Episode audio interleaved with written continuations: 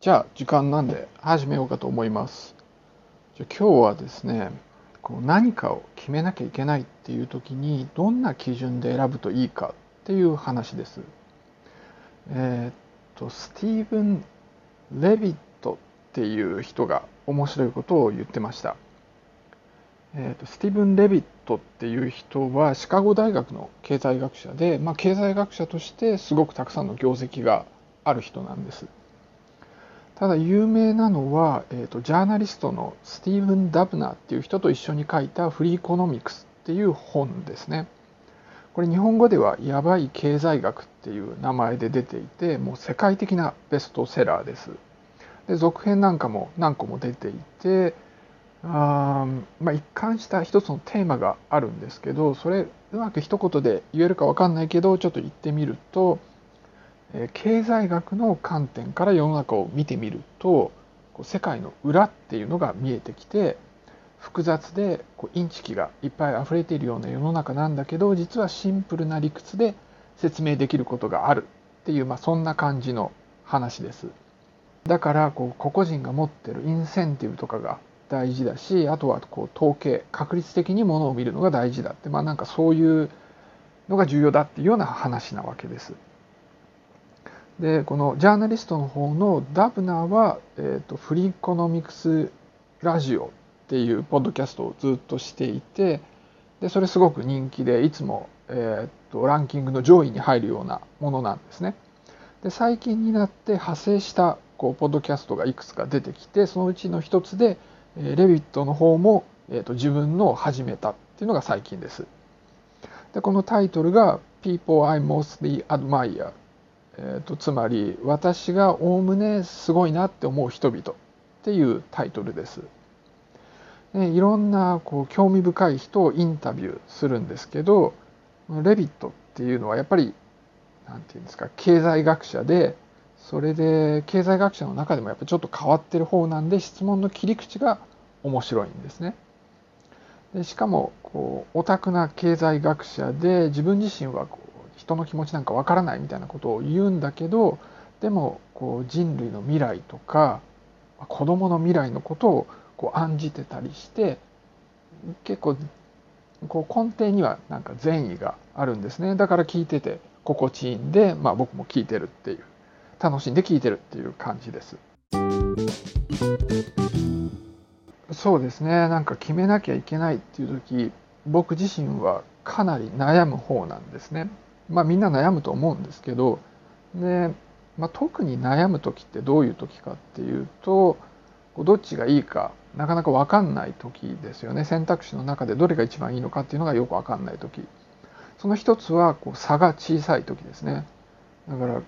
こう例えば買い物なんかしてる時にアマゾンに行ってしまうともうものすごいこう同じような商品がたくさんあるわけですよ。でこう細かくスペックを見ていってもあ違いがなんかよくわからないもうなんか差がすごく小さそうだと、まあ、そんな時はこういつまで悩んでも決められないというわけです。そんな値段が高いもんじゃなくてあの重要な決断とは言えないんだけどそんな場合でもなかなか決められなくていつも悩んでしまうっていうのがあります。であとは不確定要素がある時ですね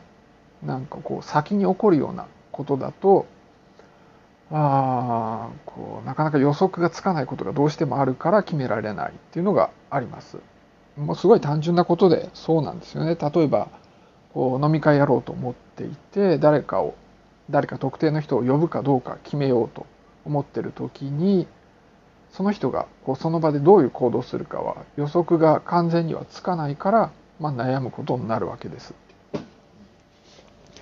で大きな人生のこう分岐点なんかではもちろんその先で何が起きるかって分かんないから当然判断しかねてすごく悩むわけです。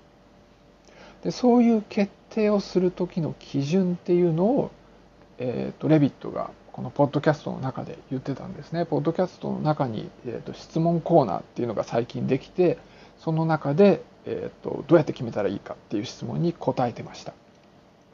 でもちろん第一はこう選択肢があった時にそのどれが自分にとって一番いいかを考えるわけなんだけど予測できない場合なんかは判断がつかなくってそういう時に決めるためのガイドラインっていうのを、えー、っと言っていましたでそのまず1番目なんですけど1番目は、えー、っとまず人間にとって後悔っていうのはなかなか克服できない辛いものというわけなんです。だからこうそのそれぞれの選択肢を選んでうまくいかなかった時に、えー、より後悔しなさそうなものを選ぶべきだと言ってます。でこれはレベット自身は言ってなかったかもしれないけど、えーと、よく言われてるのは人間は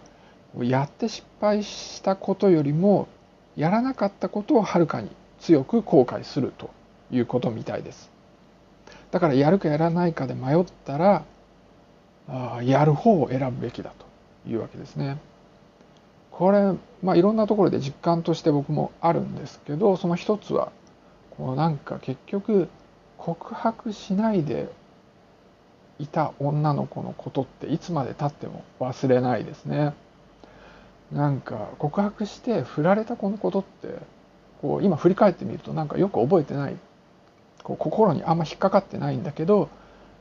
結局なんか悩んだ末告白しなかった子っていうのはなんかいつまでも心に引っかかってるんですよね。そしてもう一つのガイドラインは、まあ、一つ目とも関係ありそうなんだけど、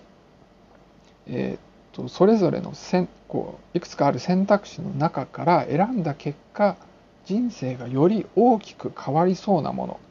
自分の置かれている環境が変わりそうなものを選んだ方が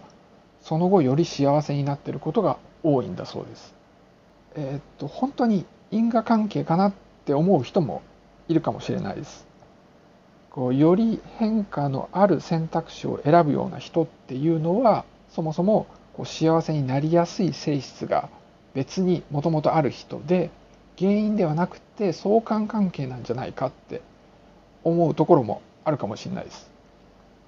でもこれ実際にその点をこう検証するための実験っていうのをやっていてでその結果でもやっぱりあの因果関係があるっていうことにまあおおむねなってるみたいですね。えー、っとちょっと前に、えー、っと別のポッドキャストでレビット自身が言ってたんですけどこう悩んでる人っていうのをたくさんネット上で捕まえてきてでその人たちにこうランダムに無理やり選ばせるんですねこっち側から選ばせてやるわけです。でその結果をしばらくした後に報告されさせてで、えーと、その選択の結果がどうだったかっていうのを報告されせて、えーと、それをたくさんの人にやって統計的に解析すると、まあ、そういうことをしたわけです。だから、えーと、とちゃんとコントロールさせされたえーと、ランダマランダマイズされた実験になってるというわけです。でそれやった結果、まあ、ちゃんと,、えーと、因果関係があってよりこう人生が変わりそうな選択肢を選んだ場合の方が、えー、幸せになりやすいっていうのが明らかになったと、まあ、まあ完全にではないけど大体そうだろうっていうのが分かってきたということみたいです。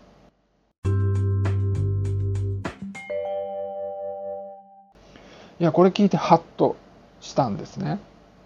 いやまあうすうす感づいてはいたんだけど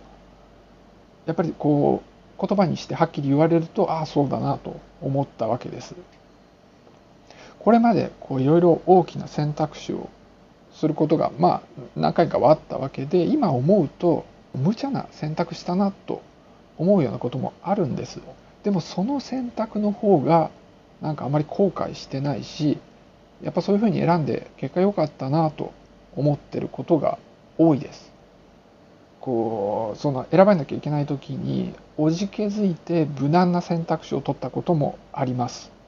でその点に関してはなんか後悔してるし、まあ、今の現状にそんなに不満があるわけじゃないんだけど失敗したのかなって振り返ってみて思うことってあります。だいぶ年を取って子供も生まれて特に最近こう無難な方を選びがちなんだけどなんかその点は結構こう反省してるところがあります。なんかこのままこうどんどん無難にしてしまうとダメだろうなってというかそうするとよ,、えー、とより幸せにならない方を選んじゃうんだなっていうのをまあこれこの話を聞いて、まあ、強く思いました。だから